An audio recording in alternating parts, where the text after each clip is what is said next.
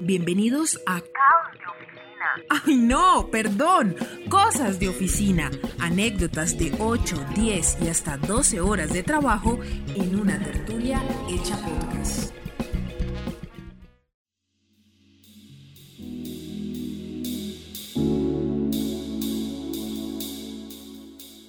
Bienvenidos a un nuevo capítulo de Caos y Cosas de Oficina podcast.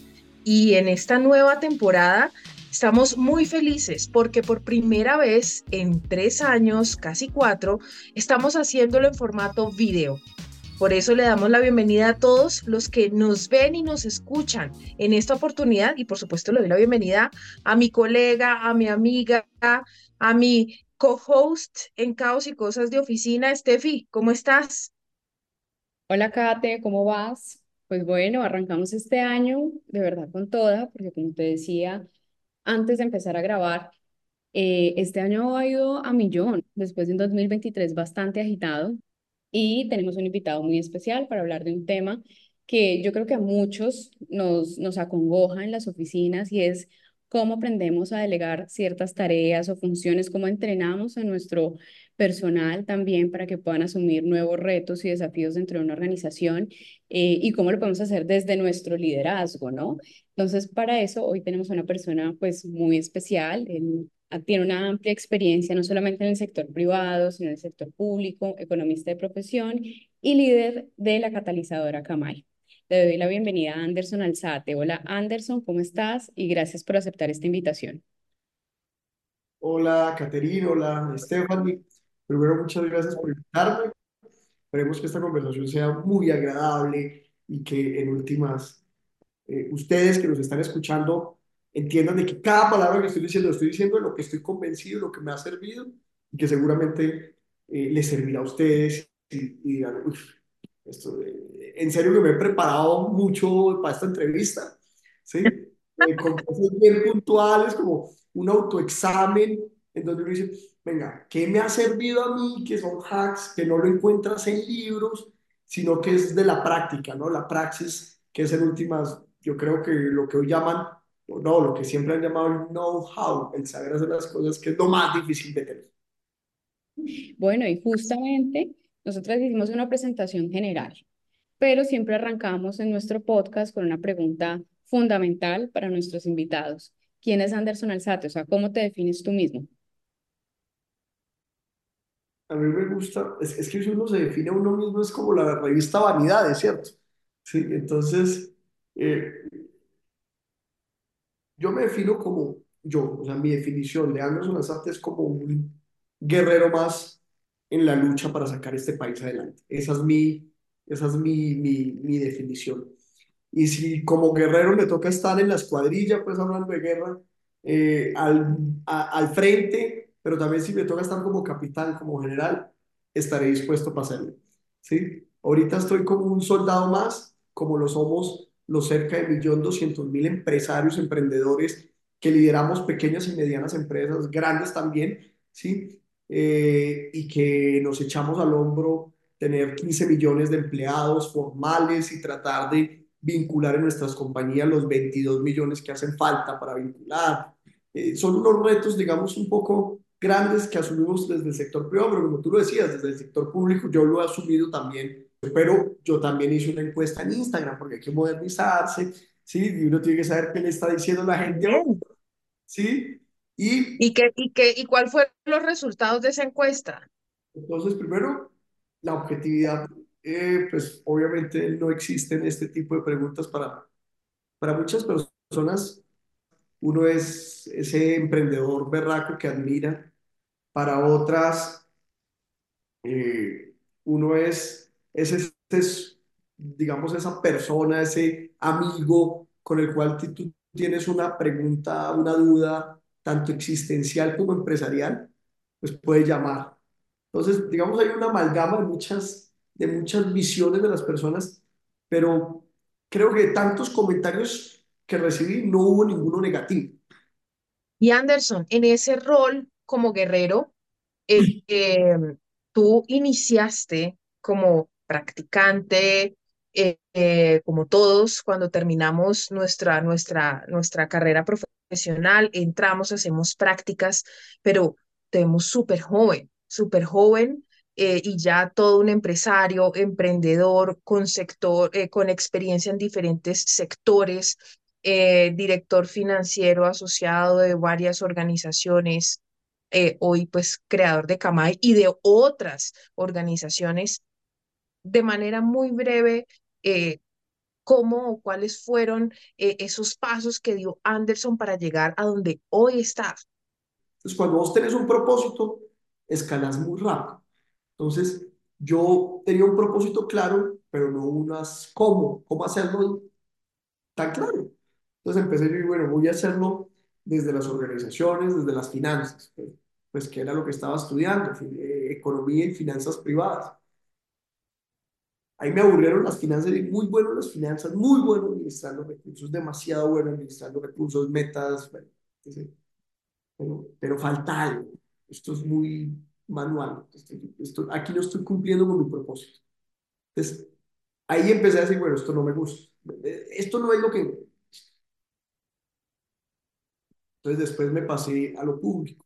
Y en el sector público, gracias a los roles a que había ocupado de manera voluntaria, pues, eh, por ejemplo, en Holt, Holt eh, pues tuve el privilegio de estar en el, el Price, el, el Price, que es el premio más importante de emprendimiento del mundo, y estuve coordinando y estuve con Bill Gates y Bill Clinton sentados en un comité. Me sentía pues muy importante porque estar en una vaina de eso es increíble.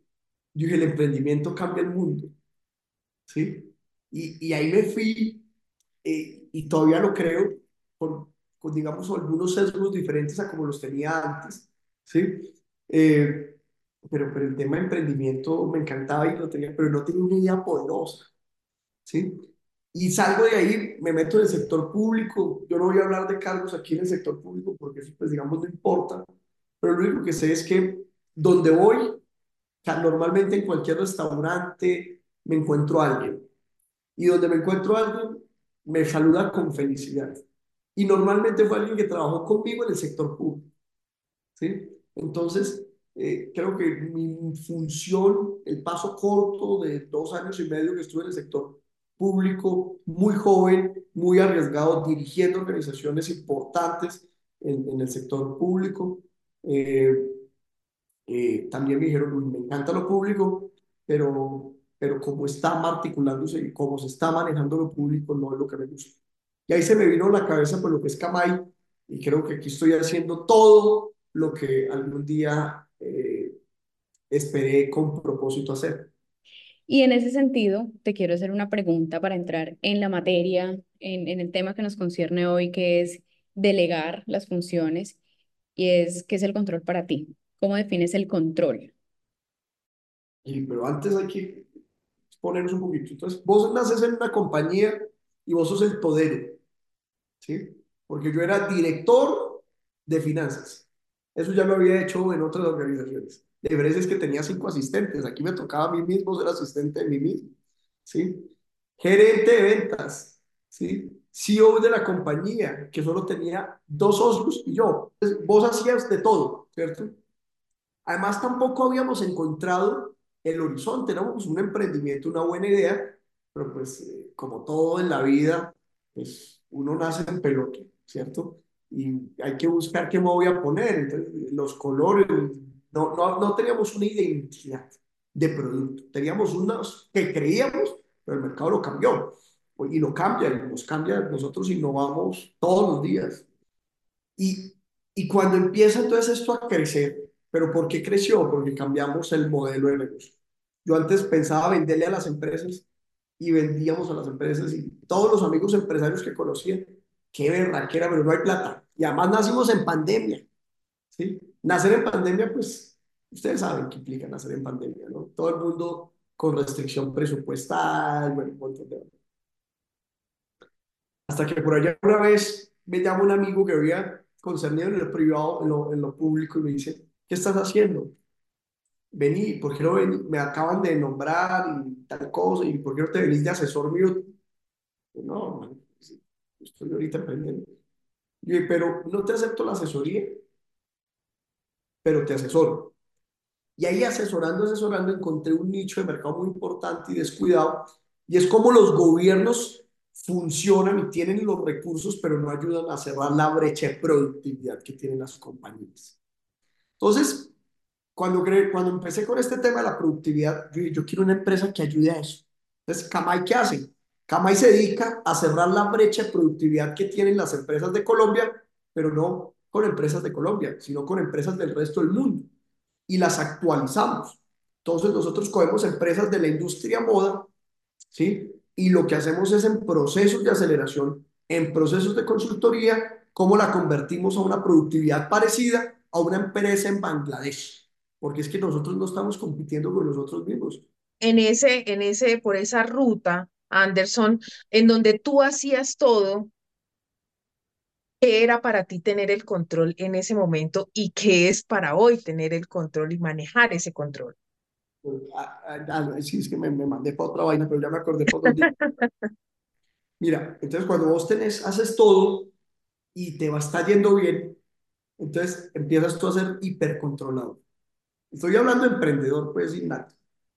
Entonces empieza uno, ay, que hay que hacer tal propuesta, le llega y empiezas a crecer y empiezas a mantenerte muy ocupado en reuniones. Y yo duré 16 meses que dormía solo 3 horas porque en las noches hacía las propuestas para el otro día, preparaba las presentaciones para el otro día, ¿sí? Era un montón de cosas y mis socios felices porque no tenían que hacer nada, solo cobrar cheque mensual, ¿sí?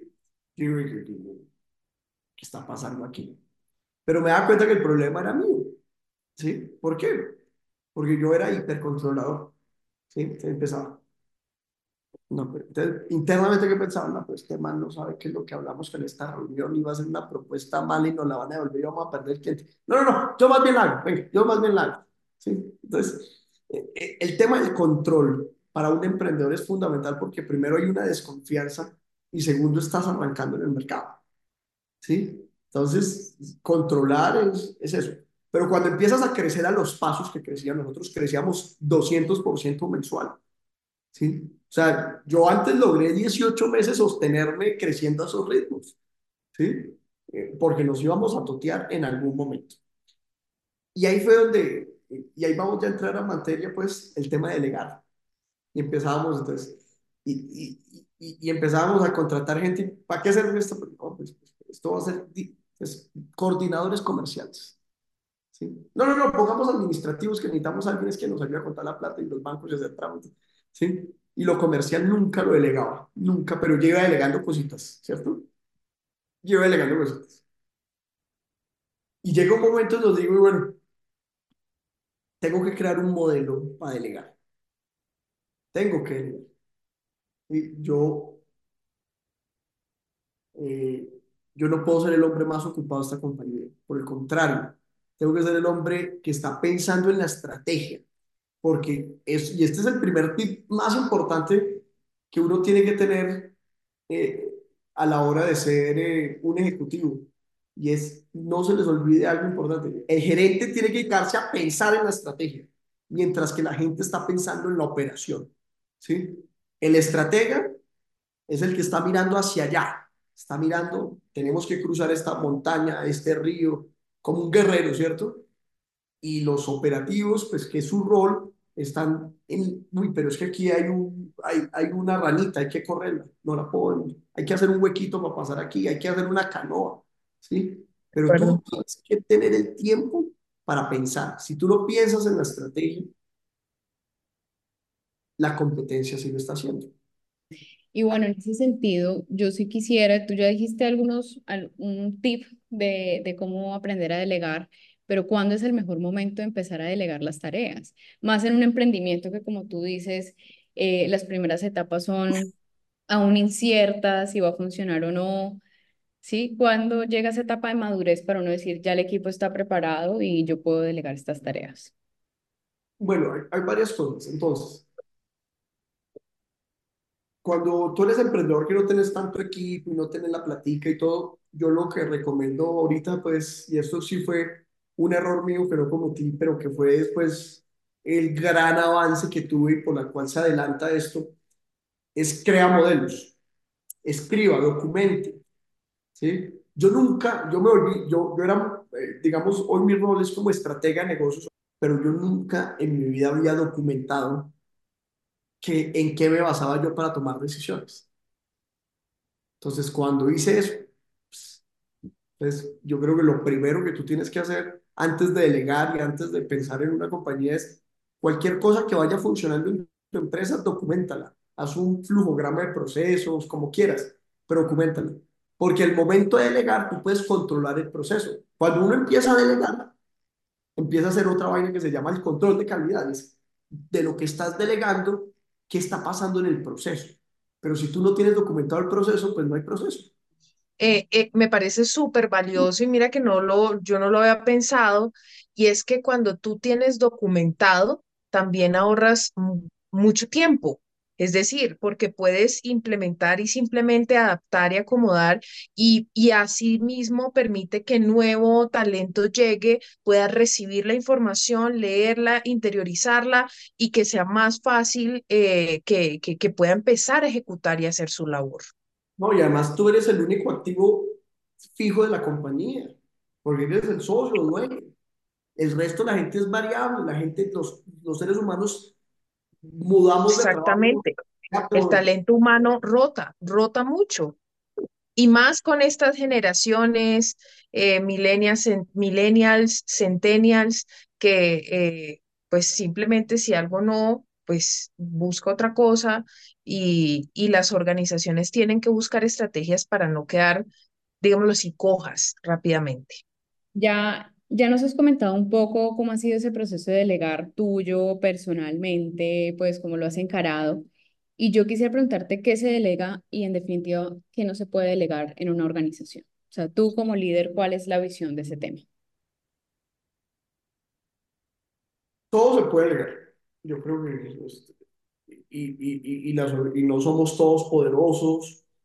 Eh, digamos, hoy, hoy hoy Anderson Alzate está aquí, pero mañana se puede morir. Y si uno en verdad tiene un plan de, compañía, de vida, de, que su compañía sea más que un motor financiero, sino una institución, tienes que entender que todo se puede delegar.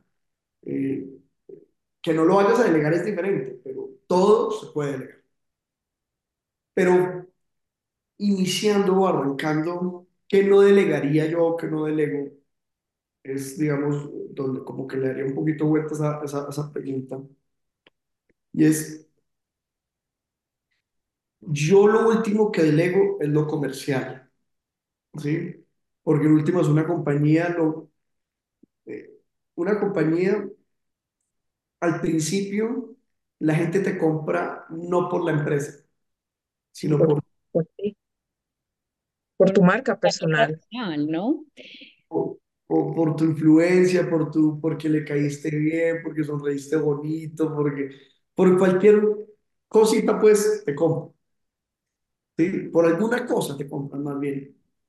Pero eh, eso es lo último que le digo. Yo personalmente hoy soy, en mi compañía delegué hasta la gerencia, pero nunca, nunca eh, he delegado la parte comercial que a mí me encanta. Por ejemplo, a mí me encanta maletear y sentarme con un alcalde a vender un proyecto o hacer un proyecto juntos, eh, sentarme con un stakeholder, con un grant, con cooperación internacional, con, con empresas mismas. A mí me encanta sentarme con una empresa y venga, le ayudo.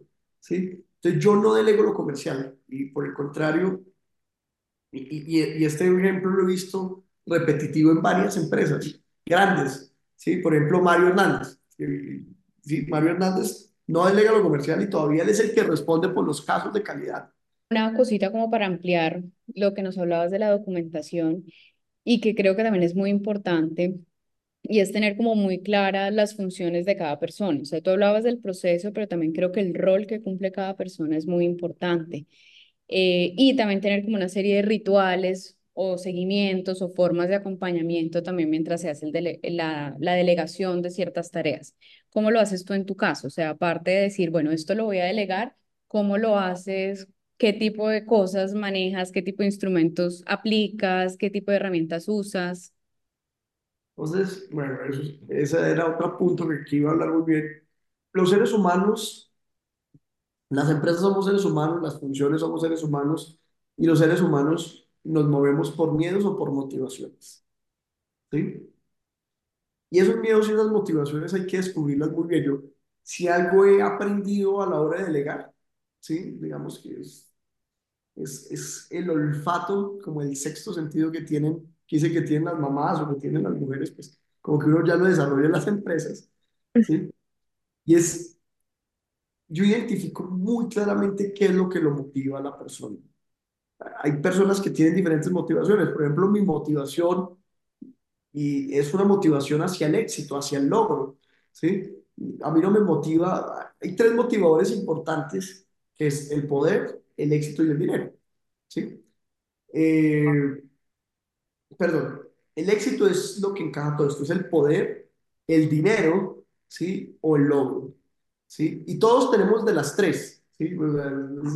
Pero hay unos que los motiva más, los políticos obviamente los motiva más. El eh, poder el poder y el dinero, ¿sí? Y el logro poquito, porque no es que sean muy buenos ejecutando cosas, ¿sí?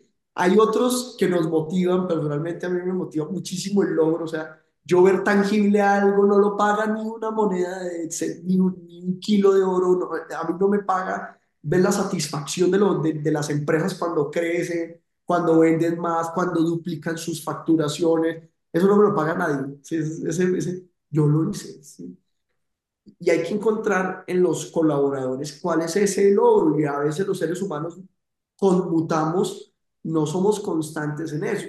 Si yo tengo una necesidad muy grande, o sea, si yo no tengo solventado mi almuerzo, no vas a creer que su logro, su motivación de logro va a ser más fuerte que la de dinero. Muy rara vez, ¿sí? Pero entonces ahí yo yo primero identifico las motivaciones de las personas, todas. Lo segundo los sesgos, porque es que eh, las personas tienen diferentes, diferentes inteligencias, ¿sí? Unas muy tácticas, otras muy estratégicas. O muy rara vez personas combinamos las dos, ¿sí? Pero es muy rara la vez, o sea, hay personas que son buenísimas para resolver cosas ya, ya, ya, ya. Y hay personas que son malísimas, que no resuelven, ¿sí? Ahorita que está tan de moda el tema de resolver, gente que no resuelve, pero por el contrario, son muy buenos para proyectar, para ver horizontes, para visionar. Mira que mientras estás hablando, también pienso en algo que, que, que lo he aprendido durante mi experiencia laboral y es que también es súper valioso eh, conectar a las personas eh, con esos trabajos y con esos eh, temas que se están delegando a través de el propósito, tú lo decías, a través de unos motivadores em, y, y desde mi experiencia ha sido que la persona entienda que lo que está haciendo apunta a un propósito grande de las organizaciones. Es decir, si tú eres el mensajero, como desde tu labor es tan importante, valioso y estratégico que apuntas y, das tu aporte al alcance de ese gran objetivo, de ese gran propósito. Y eso, y eso me queda sonando y me resuena con, con ese punto sobre los motivadores que mencionas. Es que el motivador es, es la forma con la cual tú trabajas psicológicamente tu equipo. Y teniendo en cuenta esa, esa mm, manera, metodología distinta, diferencial de cómo eh, gestionas tu trabajo y cómo lo hacen en, en Catalizadora Camay. Cuéntanos un poco, bueno, listo, entonces, delegaste, delegamos. ¿Cuál es el paso a seguir? ¿Cómo haces ese seguimiento, ese acompañamiento para que precisamente no tenga que llegar a la embarramos, eh, sino que hay un seguimiento y previo a que llegue el resultado final, pues si algo no está funcionando, alcanzar a ajustar esa tuerca? Le doy toda la confianza, pero también tienes que responder todo con, por esto. aquí, aquí, aquí vos tenés autonomía hasta que tu ética y tu moralidad te lo impidan, ¿sí? Y que no pasen sobre la ética y la moralidad de la compañía, porque aquí trabajamos con muchos políticos, entonces ya sabrán ustedes cómo es el tema mucho nuestro, está muy, muy claros en nuestros valores éticos y morales, ¿sí? Y vos trabajás bajo esa presión, pero si la amarras, te salís. Ya, no, no, hay, no hay otro método. Entonces, el- eso es un control. El segundo control que nosotros hacemos ya sobre el proceso general, nosotros sí controlamos mucho los indicadores. Es que si vos no tenés claro los, inclusive aquí hay algo bacano y es cuál es la diferencia entre un OKR y un KPI, ¿sí? Eh, un OKR son metas y acciones con las cuales voy a llegar. Un KPI es un número que me da a mí con el cual, o sea, yo tengo que llegar a cruzar el río, ¿sí? El río eh, lo voy a hacer con una, entonces el OKR que dice, bueno, vamos a hacer una barca en tres días, en tres semanas, listo. Pero el KPI te dice, bueno, el barco tiene que medir dos metros, por tanto, para que flote. El KPI te dice, tiene, tienes que cruzar 150 metros, que es la dimensión del río. ¿sí? Tenés que tener siete hombres que estén, siete hombres o siete mujeres que estén remando para cruzar eso. Eso es un KPI, un número exacto. ¿sí? Entonces nosotros como también medimos eh, los procesos, tiempos, resoluciones, para nosotros es muy importante medir los tiempos con los cuales le estamos resolviendo las necesidades a los clientes. Eh, y, y, y el tema de medir no es controlar. Es que miren la diferencia. Medir no es controlar. Controlar es una persona que está ahí detrás controlando, valga la redundancia, diciendo, no, nosotros medimos y tenemos unas medidas, venga, esto porque se está saliendo de la media, ¿qué está pasando? Estamos midiendo el proceso. Hay un montón de indicadores, ¿sí? Que me dicen a mí en un tablero de control que está funcionando y que no está funcionando, ¿sí? Es así de sencillo. Bueno, y ya para cerrar, ya creo que hemos tenido una conversación que ha abordado diferentes temas. Nosotras, yo nunca me imaginé que fuéramos a abarcar otros temas que están saliendo de la conversación, como esto de los motivadores, eh, como esto de los KPIs, las mediciones. Entonces, súper interesante todo lo que nos estás diciendo. Pero para haber llegado a este punto, ¿Qué recomendaciones nos tienes para todos los líderes, todas las personas que nos están viendo? Eh, no sé, libros que hayas leído, películas que hayas visto, experiencias que hayas tenido, la sentada con unos amigos que te hicieron caer en cuenta que era el momento de empezar a delegar. ¿Qué recomendaciones que, y que no, y que no solamente sean emprendedores, sino cualquier líder. Empresario. Eh, Es un tema de la mayoría de los empresarios. Vuelvo a decir, puede ser muy grande la empresa y les cuesta, les cuesta soltar, les cuesta. Ya, es- A muchos nos cuesta. Hay cosas que me cuesta todavía. ¿sí? Por ejemplo, algo que, que todavía no he podido delegar es, los, tenemos un filtro de casi cuatro abogados. ¿sí? y todavía yo soy el que me pongo a leer los contratos así de memoria hasta las 3 de la mañana leyéndolos, porque le tengo miedo al tema legal de una manera impresionante, ¿sí? Y, pues digamos, eso son cositas que le tengo miedo de legarlas. No, creo que nunca las voy a delegar. No, recomendación, entonces, libros. Miren, yo creo que libros hay cualquier cantidad, pero yo le recomiendo, en verdad, más que un libro para tener este olfato, léanse los rasgos cognitivos de Daniel Goleman, porque esos sesgos cognitivos te van a dar a ti el modo de operar. Esto va a sonar horrible. Haz de cuenta como una máquina. Tú tienes que saber un poquito cómo es el manual, pero como las personas no venimos con manual, ¿sí? Entonces, más o menos intuir qué debes hacer para manejar las personas. ¿sí? Porque último, esto es manejo de tiempo, manejo de personas, ¿sí? Y no puedes estandarizar y poner o una persona, no, hay personas que les encanta, en verdad, dentro de las organizaciones, eh, otros valores, ¿cierto? Hay personas que no podrían con mi sistema, no, no, no, usted es muy, muy, muy voraz, usted cómo se le ocurre que para afuera, no, nosotros creemos en el, en el one to one, en- yo también creo en eso, yo no estoy diciendo que no, lo que pasa es que eh, es la forma con la cual la compañía opera y es el para arriba, para afuera, ¿sí? Es, es, es muy, muy, muy, muy, muy, muy el ADN nuestro. Ustedes definan muy bien su ADN como compañía. Eh, mis recomendaciones de libros, eh, está, hay un libro muy bueno que dice lo que no debes delegar, ¿sí? Eh, puedes delegar lo que sea, pero hay cosas que no debes delegar y tú tienes que encontrar las que para ti son las que no debes delegar.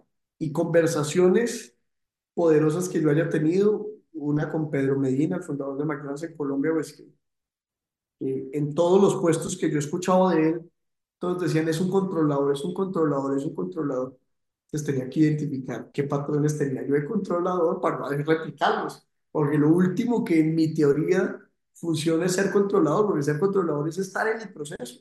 No, a mí me gusta medir, pero me gusta que la gente sea libre. Aquí no hay, por ejemplo, aquí no hay horarios. La gente puede llegar a las 7, 8, 9 desde que cumpla con los objetivos. O sea, somos realmente, también tenemos un tema de que la libertad es, es el mayor símbolo de, de que la gente en verdad quiere hacer las cosas o no las quiere hacer, ¿sí? Porque hay libertad. Ahí creo que estás hablando de un punto importante y me encantaría poder cerrar con esto y es, eh, creo que parte, y si me lo permites, Anderson, de, de, de, ese, de esa capacidad de poder delegar, entregar, dejar de controlar y demás, es confianza. Confianza en, en la gente, en los equipos, eh, conocerlos, detallarlos y a partir de ahí entregar, confiar, dejar ser. De Sí, verdad. la gente nace con el 100% de la confianza, pero la pierde en el camino. Claro, Es lo mismo que ser novio. ¿sí? Uno nunca, bueno, normalmente uno no cree que uno no nace una relación, nace una relación enamorado y confiando, ¿sí? Pero pues cada quien la va perdiendo, cada quien es libre de irla perdiendo conforme a sus, a sus, a sus actuaciones. Ahora, y, yo quiero dar aquí claro, no es que aquí esté prohibido, aquí no está prohibido equivocarse. Todos nos equivocamos y nos encanta equivocarnos. Aquí lo que está prohibido es quedarnos en la equivocación y no resolver. Porque a veces esa equivocación nos puede dar un nuevo procedimiento, un nuevo... A mí me encanta cuando, oye, encontramos una... Me equivoqué, pero encontré una nueva forma de hacerlo. Perfecto. Escríbalo, documentelo y no les management y una nueva forma de hacer las cosas. bueno, buenísimo, Anderson. De verdad, muchas gracias por compartir tu conocimiento, tu experiencia con nosotros, con, con nosotras, con todos los oyentes de Caos y Cosas de Oficina que ahora nos están viendo, Steffi. Sí, ya pues hemos cambiado el formato, espero que nos veamos bien, igual esto irá mejorando. Eh, y muchas gracias, Anderson, por aceptarnos la invitación, por compartirnos toda la experiencia que tú pues tienes en este tema de liderazgo. Eh, y obviamente te deseamos lo mejor en esta etapa que inicias delegando ciertas tareas porque seguramente te estás dedicando a tener un balance diferente entre la vida y el trabajo, ¿no? Porque aunque si bien hay un propósito ahí, también hay que tener un balance en el desarrollo también como personas. Entonces, pues nada, Anderson, mil gracias y, y nos estamos por ahí hablando y nos vemos en otro capítulo de Caos y Cosas de Oficina. Ahora sí es, nos vemos. Muchas gracias.